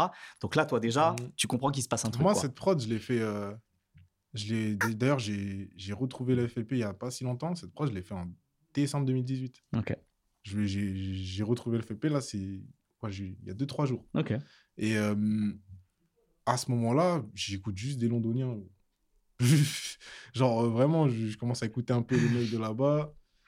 Et euh, cette prod-là, j'ai même pas fait exprès vraiment de, de la faire en drill. C'est juste. euh, je, vois je la voyais pas en hi-hat droit, tu vois. Hmm. Ah, je, je voulais qu'elle bouge un peu plus. Fallait une chaloupe dedans, quoi. Voilà. Et j'ai fait écouter à Morad, il a direct kiffé. J'ai fait une session en studio avec lui. On avait fait deux sons ce jour-là. Et celui-là, il est sorti. et- T'as été en Espagne, du coup, c'était lui qui était ici? Non, c'était, il était il ici. était ici, ok. Il était ici. Que yo nunca salió del guero, el guero tampoco salió de mí. Habláis pero solo soy embustero, así que iros de aquí. Yo nunca me creyó el primero, eso tú ya lo puedes ver. Me dicen que me gusta el dinero, pero solo para esconder. 2020, il y a un album évidemment très important, qui est l'album Calf de Damso. Donc ça fait un petit moment maintenant que vous vous connaissez avec Damso. Comment tu arrives à, à travailler sur cet album-là? Ou pour le coup, tu es dans une autre configuration euh, de, de- de- de créativité, quoi. Mhm. Bah, franchement, avec Damso, ça a été super fluide. Euh, déjà, euh, à la base, il faut savoir que on est resté une semaine en session studio, tu vois, mais à la base, je suis pas venu pour ça. Moi, je suis venu juste pour faire une session avec Damso, Mhm. parce que j'avais jamais fait de session avec Damso. Tout s'était fait à distance jusque-là. Tout s'était fait à distance jusque-là. Et euh, du coup, bah, moi, je suis venu juste pour une journée pour, euh, pour, euh, pour Adamso et Prinsley, tu vois. Et au final, euh, au final, on a fait 911 et on a commencé MVTR aussi. Et donc voilà, le courant, il est trop passé. Du coup, euh, chaque fois, je disais, je, je lui avais demandé, ouais, à Prinsley, ouais, est-ce que je peux revenir demain, tout ça? Il m'a dit, ouais, je vais voir, machin. Le lendemain, du coup, je suis pas venu parce qu'ils ont fait un son avec Fali. Mhm. Mais le surlendemain, je suis revenu et tout pour tout le reste de la semaine, c'était trop lourd. Et comment. Et en studio, vraiment, c'était. C'était la fête un peu, tu vois? Mhm. Je, je sais pas comment t'expliquer. Genre, Il y avait euh, une espèce de euh, d'engouement, d'enthousiasme collectif de faire du son ensemble, en fait. tout le monde Ouais. était dans la même énergie. Ouais. Tout le monde était. Je sais pas comment t'expliquer. Même Damso, tu vois, il y a certains artistes qui vont se mettre euh, un peu plus haut que toi, tu vois. Non, tout le monde était pareil, y compris Damso, tu vois. Genre, euh, c'était c'était juste trop bien. Est-ce que c'est pas parce que Damso, il, est, il a aussi été producteur et qu'il comprend aussi euh, les problématiques dans lesquelles vous êtes? Mais lui-même, Damso, Ouais. il avait ramené son synthé. Ouais. Donc, il- lui-même, il, lui-même, Mmh. il jammait avec nous, tu vois. Ouais, ouais. Donc, euh, ouais, je pense aussi. Je pense aussi, ça en fait partie. Mm. Donc, euh, Toi qui, qui est, qui est bah, comme beaucoup de producteurs, de, de, de- de cette formation de, de débrouillard, de bidouilleur, tu vois, d'apprendre à faire du son tout seul, Mhm. soi-même, tu vois. Euh, Est-ce qu'être dans une dynamique collective où vous faites presque du bœuf de musicien, ça change la donne et il faut euh, s'adapter, savoir trouver sa place, savoir quel est justement, tu vois, tout à l'heure Mhm. je te parlais par exemple avec Zekpi, euh, quels est ses, ses atouts, ses fortés, tu vois, qu'on peut mettre en avant? Est-ce que ça Ouais. change un peu la dynamique en tant que, en tant que musicien? Bah, en fait, il faut savoir qu'est-ce que tu peux apporter sur le moment. Il faut Mhm. être vif. Donc moi, ça veut dire quand j'entendais un son qui, qui commençait, je voyais ce que je pouvais apporter Mhm. en drum. J'ouvrais mon, mon, mon PC, je mettais mon casque, je me calais sur BPM, je faisais les drums pendant que le truc était en train de tourner. Mhm. Et je dis, regardez, j'ai fait ça. Vous aimez bien ou pas? Et j'ajoutais des, des éléments mélodiques, des petites leads, des petits- Voilà, j'essayais d'a- d'ajouter ma pierre à l'édifice. Et puis, à d'autres moments, quand je voyais que ça bloquait au niveau de la mélo, bah, les gars, j'ai des petites mélos là, si vous voulez. Life, life. je vois mes VTR, ça s'est fait comme ça. Ok. Mes VTR, je l'ai- la loupe, euh, elle s'appelle. euh, la- Non, c'est Life, life. La mélodie, elle s'appelle euh, Lil Bix. Je l'ai fait dans le train en allant à, à, à- à Bix, tu vois. Et j'ai préparé en mode. Ok, ça, ça pourrait peut-être passer et tout. Mhm. Et du coup, ça, ça fait la mélodie du piano Life, life, tu vois. Ok. Mon frère est born, il n'a plus qu'un œil. Suffit d'un seul à dit l'Illuminati. Ton âme un jour, faudrait que tu me la prêtes. Que je trouve sa sœur, la mienne a perdu la vie. Tu devrais fermer ta En vrai, mes atouts quand j'étais là-bas, c'était plus. euh, Je savais que dans la création générale, c'était les drums. Mhm. Et quand ça bloquait, j'essayais d'apporter euh, la, la petite touche de, de mélodie parce que Syndex et Paco, c'est pas non plus des mecs qui viennent euh, à la base du, du rap, tu Mhm. vois, et on bossait beaucoup avec eux. Donc, euh, un speed débordante quand il s'agissait euh, bah, aussi de rap, mais de- d'autres trucs. Quand Oui, on allait du- dans- d'une autre approche, quoi. de 911, Mm. Syndex, il a trouvé ça, etc. Mais du coup, faut savoir quand est-ce que, que tu peux apporter, tu vois. C'est vraiment... euh, tu vois, tu analyses comment la session elle se passe, mais pas en mode trop analyste, tu vois. C'est juste... Mm. euh, Oui, il faut quand même vivre le truc, quoi. voilà. Pas trop en, fait, en fait, intellectualiser. tu vois, le truc, c'est quoi? C'est que je savais que, par exemple, mes mélodies, elles pouvaient plaire à Damso, mais je ne les ai pas proposé le premier Mm. dès, dès Mm. directement, tu vois Mm. dès qu'on est arrivé. Parce que euh, il faut ça, c'est c'est une question de timing. Et même, euh, même quand on voit des prods, euh, tout ce que tu fais, c'est une question de timing. En tant, que- en tant que beatmaker, même dans la vraie vie, tu vois. Euh, donc, euh, donc c'est ça, tu vois. Il faut... Le timing, c'est trop important. Bien sûr. Avec le recul, maintenant, c'est quoi la production préférée à laquelle tu as participé sur cet album? Euh, 911. 911 Ouais. Ce qui est marrant, c'est que c'est la prod la moins rap possible d'une certaine Ouais. manière, quoi. C'est c'est de la pop, on est presque sur de la pop Mm. synthétique des années 80, c'est complètement Ouais, autre chose, quoi. C'est justement ça que je kiffe. Justement ça que je kiffe. Et c'est un, c'est un peu un ovni dans, Mhm. dans la discographie que j'ai, tu vois. Donc, ouais, franchement, même le son en global, ce qu'il a fait dessus, ouais, ça m'a trop choqué, gros. Ça m'a trop choqué. Puis, je me souviens, il est là, euh, tu fais la prod, il est déjà là, euh, à côté de toi, en train de faire des petites vibes, en train de chanter le truc, t'as l'impression que t'es déjà sur Spotify. ça m'a marqué. La même voix, il va, en- va, va dans la cabine. Le mec, il passe jamais plus de 20 minutes dans la cabine. Il fait ça, il fait son truc, il plie ça. Allez, c'est bon. tu vois? Non, franchement, 911. Je me rends je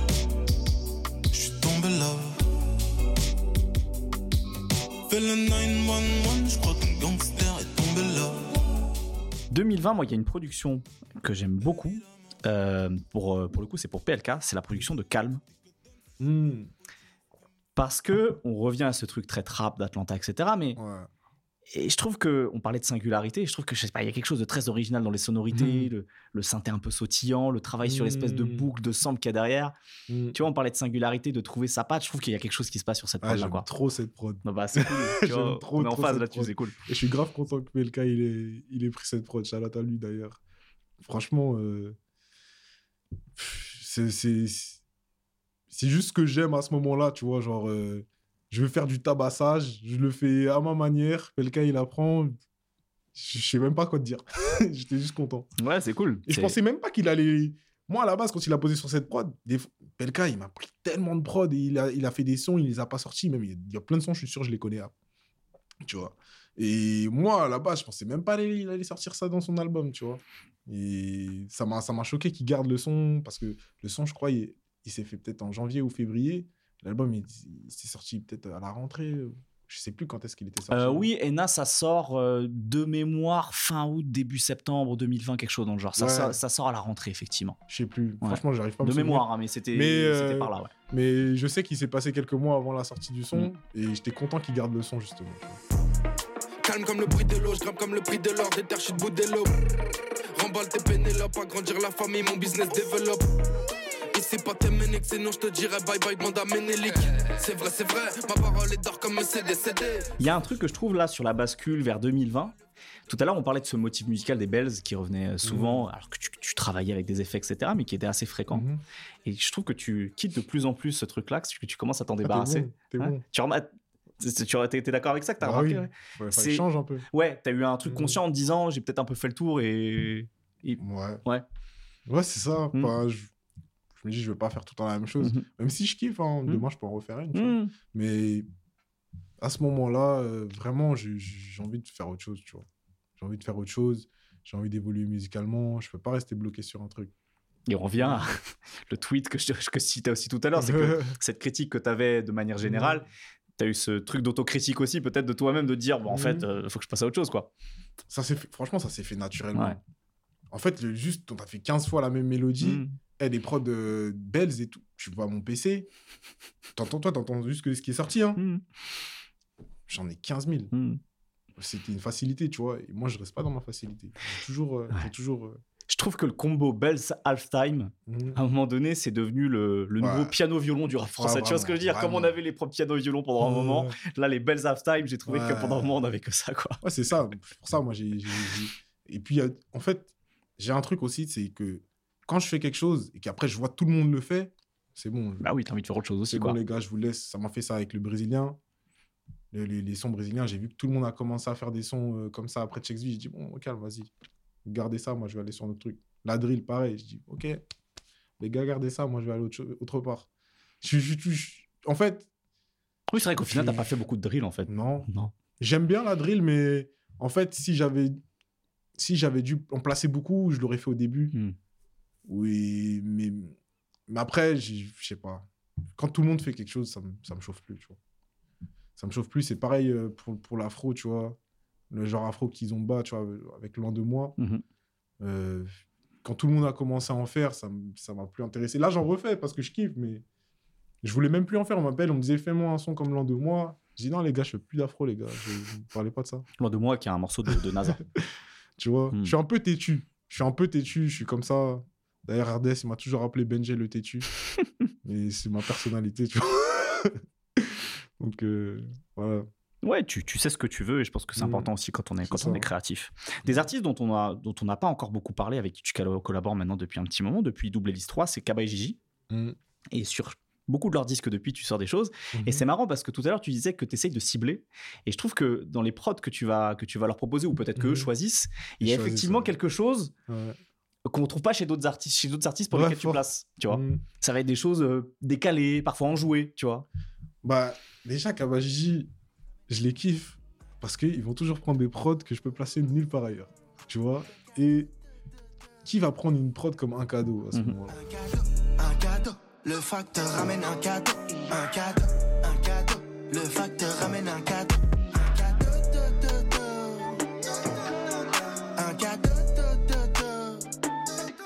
Même le monde a changé. Mhm. Tu vois la prod, qui Mhm. c'est Mhm. personne va prendre ça, tu vois, à la base. Je- Même moi, j'étais choqué qu'ils prennent ça. Il y avait un peu des, des sonorités un peu illusivaires. Exactement, ça, ouais. euh, Et c'est exactement ce à quoi ça m'a fait penser, et ouais. et, euh, moi, à ce moment-là, je m'inspirais beaucoup de ça. Et j'étais vraiment choqué qu'ils aient fait un son dessus, tu vois. Et à ce moment-là, euh, déjà, je trouve qu'en Belgique, ils, ont une plus, ils avaient une plus grande euh, ouverture d'esprit euh, qui me permettait de placer des prods euh, un peu plus qu'un dans les drums. Avec eux, je peux, je peux mettre ma patte de, de bounce, tu vois, et tout. Mhm. Un peu comme avec Polak, tu vois. Mhm. Et, euh, et puis voilà. Parce que, parce que peut-être ils ont une approche du rap justement où ils vont chercher les placements, etc. Ils ont ce côté euh, rappeur qui veut faire des rimes, tu vois ce que je veux dire? je- je- Donc ouais, peut-être que dans, dans, dans- dans la dynamique, Mm. dans le groove qu'ils vont chercher dans les prods, c'est peut-être ça aussi qui les intéresse du coup. Moi, je pense que c'est juste une question de feeling. Ouais. Tu vois, ils, ils se faisaient tabasser par des prods comme ça, ils posaient, tu vois. Mm. Mais c'était très sélectif, attention. Mm. Ouais. Kaba, moi, Caballero et Jean Jass, je me souviens, je, je suis déjà allé, euh, ils m'ont traumatisé des fois. J'arrive au studio, je suis là, je fais écouter 15 prods, ils en prennent, euh, ils en bloquent peut-être, euh, ils en bloquent peut-être 8, 9. Ouais, frérot, désolé, on n'a pas, on n'a pas, on n'a gardé aucune prod. Je pense que c'est la faute de Gigi, parce que il est très sélectif. C'est son côté Mais, euh, producteur lui-même, c'est pour ça. Tu vois ce que je veux dire? Mais au final, c'est des mecs Kabajiji. Et à ce moment-là, je m'en souviens. C'était en 2018. Et je me dis, comment ça? Ils ont pris, ils ont gardé aucune prod. Comment ça? Ils savent même pas. hein. Je dis, j'étais en mode, vas-y, on va voir. Et genre, euh, je vais revenir, on va voir, tu vois? J'ai- Moi, c'est que ça, tu vois. Genre, euh, com- compétition. Mhm. Je l'ai pas pris en mode, ah ouais, ah, les mecs, ils m'ont bloqué. Non. Ouais, tu t'es pas senti snobé. T'es juste que tu te dis, il faut que je fasse mieux pour mis- les convaincre, quoi. Gros, j'étais en mode, Hmm. c'est quoi le problème dans les prods, là? C'est quoi le problème? Il y a un problème si on n'en garde aucune. J'ai pas fait assez fort. Vas-y, au calme. tu vois? Et puis après, j'ai remplacé pour eux et on a fait Efinzer, j'ai 4 sons dessus, tu vois. Exactement. On arrive sur les années 2022-2023. Alors, entre-temps, depuis, tu as placé aussi pour euh, Dinos, un moment comme Mhm. Maman Même avec Dausi, Mhm. euh, Smith, Josué, Slimka. Mais sur, euh, le- je trouve que le, peut-être le plus, les deux choses les plus importantes que là, tu as fait ces, ces- ces deux dernières années, Mhm. C'est l'album de Monsieur Nov Ouais. et euh, justement le disque Haddock, euh, de, de Haddock Ouais, euh, qui s'appelle Glow. Euh, parlons déjà de Monsieur Nov, puisque c'est quelqu'un que tu connais depuis très longtemps Ouais. qui en plus Mhm. est réalisé par Zekpi. Donc vous êtes un peu en famille. Comment, comment ça s'est passé justement le fait de- de- d'être complètement toi-même intégré dans le- la, la création de cet album-là quoi? Franchement, ça s'est fait, euh, ça s'est fait un peu sur la durée, tu vois. Mhm. Et euh, ça a été fluide. Genre, euh, ça n'a pas été dur. Ça a été cool. Tous les sons que j'ai fait avec Monsieur Nov, il les a gardés pour son album. J'en mets. Donc, euh, Et il y en a pas mal. Hein. ouais, il y en a six. Mhm. Et franchement, Monsieur Nov, il sait ce qu'il veut. Et je comprends de même le dernier Je t'aime avec Jossman. Mhm. C'est avec lui que je l'ai Mhm. composé. Il a fait les keys, tout ça. Euh, franchement, il... plaisir de bosser avec Monsieur Nov. Tu vois, c'est avec le Zeg aussi, tu vois. Euh, franchement, c'est des sessions euh, super cool. Même, j'ai, pas, on n'a pas tout fait sur place. Je lui ai fait aussi écouter des prods, tu vois. Et il en a sélectionné. Sans toi, ça s'est fait comme ça. Une autre, ça s'est fait comme ça. Euh, Il y a d'autres prods, je lui ai fait écouter, ne m'oublie pas, mais après, on a tout rechangé. Euh, des prods qui se sont fait vraiment en, en, en coprod, tu vois. C'est Love Therapy, Mhm. la dernière Je t'aime, du coup. Effect Love, je lui avais fait écouter aussi, vois, pour, pour faire le tour. Ouais. Donc, ouais. Est-ce qu'un artiste comme ça, parce que justement toi, tu es très branché Mhm. États-Unis, est-ce que lui, parce qu'il a cette approche très américaine du R&B aussi, Mhm. ça permet aussi de matcher et de se comprendre et de parler parfois le même langage quoi? Sur les mélodies, Ouais, sur. sûrement, euh, mais déjà, Monsieur Nov, il fait des prods. Oui, bien sûr, aussi, Et- évidemment. ouais. C'est trop facile. Mm. Monsieur Nov, il est trop fort en prod. mais genre, c'est pas genre l'artiste qui fait des prods, qui essaye de faire des prods. Lui, il va te dire ça, ouais, non. Déjà, déjà, même quand on fait des, des coprods, il se met pas en mode, ouais, prod by Nov, Benjay. Mm. Il s'en fout. Mm. Mais il est trop fort en prod. Vraiment. Il- Donc, euh, déjà, à ce niveau-là, c'est après, pour parler, c'est trop facile. ouais. Un truc que je trouve intéressant sur les productions sur cet album-là, sur lesquelles tu as travaillé évidemment, c'est euh, que effectivement il y a ce côté très mélodieux, très classieux, tu vois, que- que- qu'il a dans sa musique, mais que toi, alors en tout cas c'est l'impression que j'ai, mais tu vas me dire si c'était l'intention, Mhm. tu arrives à apporter des, ex- des textures un peu plus crades, tu vois. euh, Ouais. la, la guitare déformée de Fake Love, euh, Ouais. la basse un peu crasse, tu vois, de, un peu Mm. crade de Dernier Je t'aime, tu vois. Il y a des espèces de petits Mm. détails, je trouve. Est-ce que c'est toi qui les apportes, justement euh, Ouais. Et tu vois, ce Bah, genre de petits détails qui permettent, de, de- je trouve, de donner un peu de singularité à chaque morceau, quoi. Bah, ouais, sur, sur Dernier Je t'aime, la prod, ouais, les trucs un peu gras, bah, ouais, tu connais, ça fait partie de, de moi. hein. Et euh, bah, la, mélodie, par exemple, de, de Fake Love, c'est euh, une mélodie de Soto, qui est un, un, un loopmaker, un beatmaker que j'avais récupéré, tu vois. Mhm. J'avais j'avais utilisé et pff, ouais, il me semble que j'avais ajouté des textures dessus, mais était déjà bien texturé. Mais euh, ouais, moi, c'est ce que je kiffe, donc euh, voilà, tu vois, on a fait ça, on a fait ça naturellement. Mhm. Et puis, Nov, je pense qu'il était dans un truc où il voulait se renouveler. Mhm. Donc, euh, tomber sur, ces re- sur ce genre de sonorité qui, qui lui correspondent Mhm. et en même temps qui, qui apporte quelque chose de nouveau, c'était c'était juste.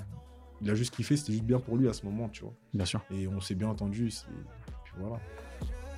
Repense à ton dernier je t'aime. Dans mon cerveau résonne encore ton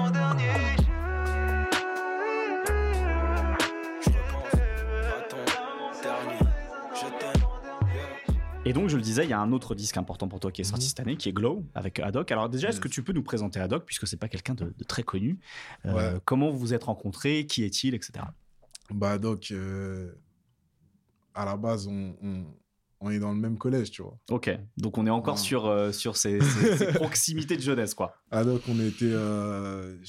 Déjà, je le croisais, je l'avais déjà croisé pas mal de fois dans la ville. Mon premier souvenir avec Adoc, on a fait un foot. tu vois. Mais on se parlait pas trop mais je voyais déjà que le frérot il pouvait déjà être mon pote. Tu vois je sentais déjà c'était un bon Ouais. tu vois. On n'avait pas trop parlé mais voilà. Tu vois quand tu fais un petit foot déjà c'est cool. Et après euh, on, on s'est retrouvés dans le même collège en troisième. Et puis c'était le poteau tu vois. Et puis après on a été au lycée on se retrouve dans la même classe. Donc voilà donc euh, donc voilà derrière- rien que ça tu vois on est en seconde dans la même classe et à ce moment-là euh, il fait pas de son hein. Moi je fais déjà des prods mais lui il fait pas de son. Mais on a déjà les mêmes goûts musicaux. Genre je me souviens déjà chanter on chantait du Lil Wayne dans, dans la cour de récré en- au Mhm, collège tu vois. mhm. des grands miroirs Bruno Mars tu vois. Et euh, non vraiment euh, on a c'était le poteau tu vois. Et puis un, un beau jour je vois il commence à faire du son avec son cousin Lulu. Et je dis toi tu, sais faire ça toi? Tu fais du son? J'étais en mode ok bah, vas-y viens viens mec. Genre euh, viens on fait du son. Et puis à la base euh, on s'est dit vas-y on va faire juste un projet. On va préparer un projet. Et puis après je me suis dit vas-y non je vais faire mon label et tout je, vais te produire. Et à ce moment-là j'ai je sais même pas j'ai quel âge mais je dois avoir 21 tu vois. Je dois avoir 21 on a commencé à faire du son en 2017 mais sérieusement sérieusement sérieusement commencé. On a on a commencé en 2019 vraiment à, faire du son régulièrement tu vois. Et euh, du coup euh, voilà le, le- ce premier projet Glow c'est l'aboutissement de, de, de plusieurs années de, tra- années de travail mais c'est vraiment que le début tu vois. Là on a préparé pas mal de choses pour la suite. Et euh, et puis voilà quoi.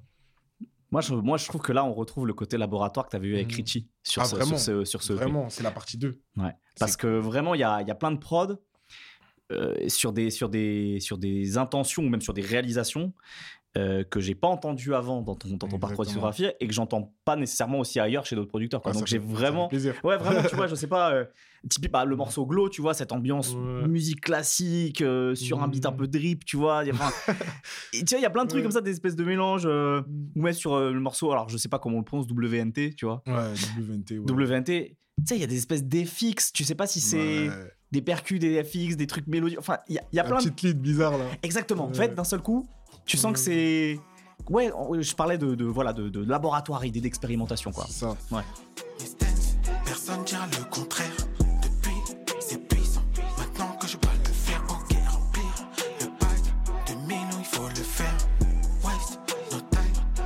Projet-là, en vrai, on, on l'a fait. euh, On a un peu rallié des morceaux comme ça, tu vois. Mais je voulais vraiment qu'il y ait une cohérence entre le- les morceaux. On a pris les morceaux qui, on va dire, qui se ressemblaient un peu. Et après ça, on a fait des transitions. euh, On voulait vraiment avoir une DA, tu vois, pour ce projet. Où vraiment tu rentres dans l'univers et de A à Z, tu te fais tabasser. Genre, Mhm. vraiment. euh, Hmm. tu t'en prends plein la gueule de partout, tu vois. et, euh, et du coup, voilà, avec Adoc, on était dans, dans, dans, dans ce truc-là. Après, la suite, je veux pas trop teaser, mais elle sera très différente. Ce sera cette année ou c'est. Ce vous- sera cette année. Ouais, vous laissez euh, pas, pas forcément plus de temps. Futur proche. Futur proche. Alors, on va conclure Mmh. justement euh, sur cette question de futur proche.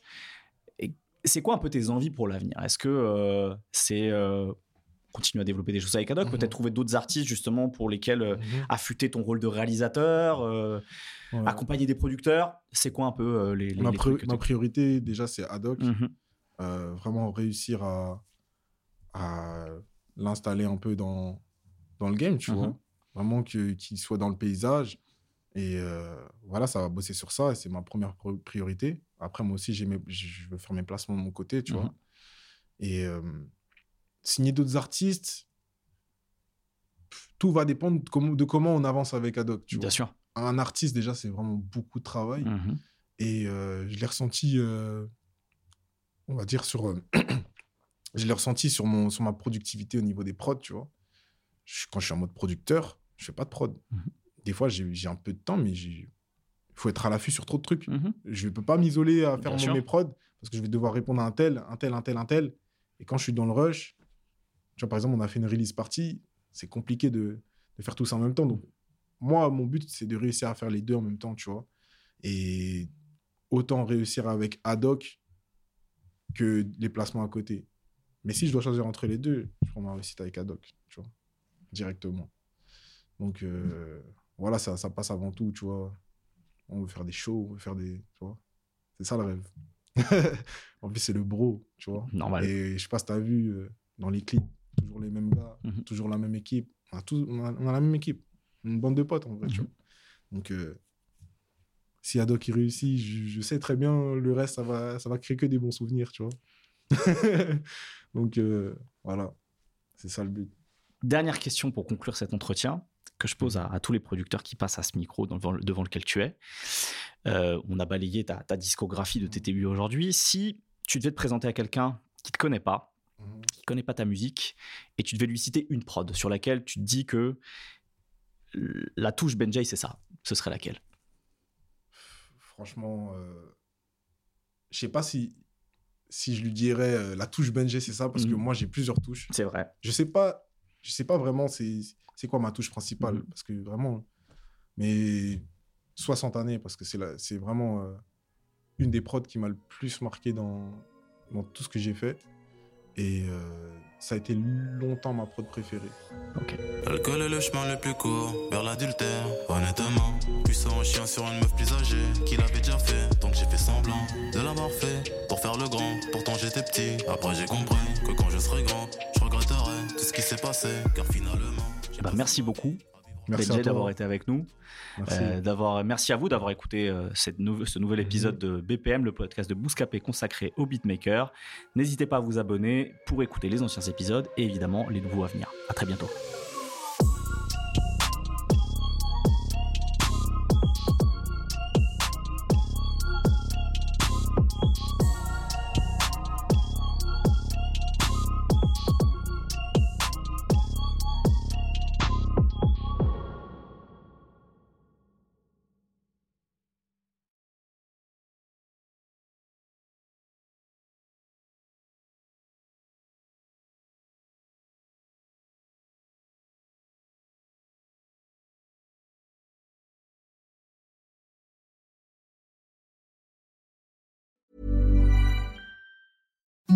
Imagine the softest sheets you've ever felt. Now imagine them getting even softer over time. That's what you'll feel with Bowl and Branch's organic cotton sheets. In a recent customer survey, 96% replied that Bowl and Branch sheets get softer with every wash. Start getting your best night's sleep in these sheets that get softer and softer for years to come. Try their sheets with a 30-night guarantee. Plus, get 15% off your first order at bowlandbranch.com. Code BUTTERY. Exclusions apply. See site for details.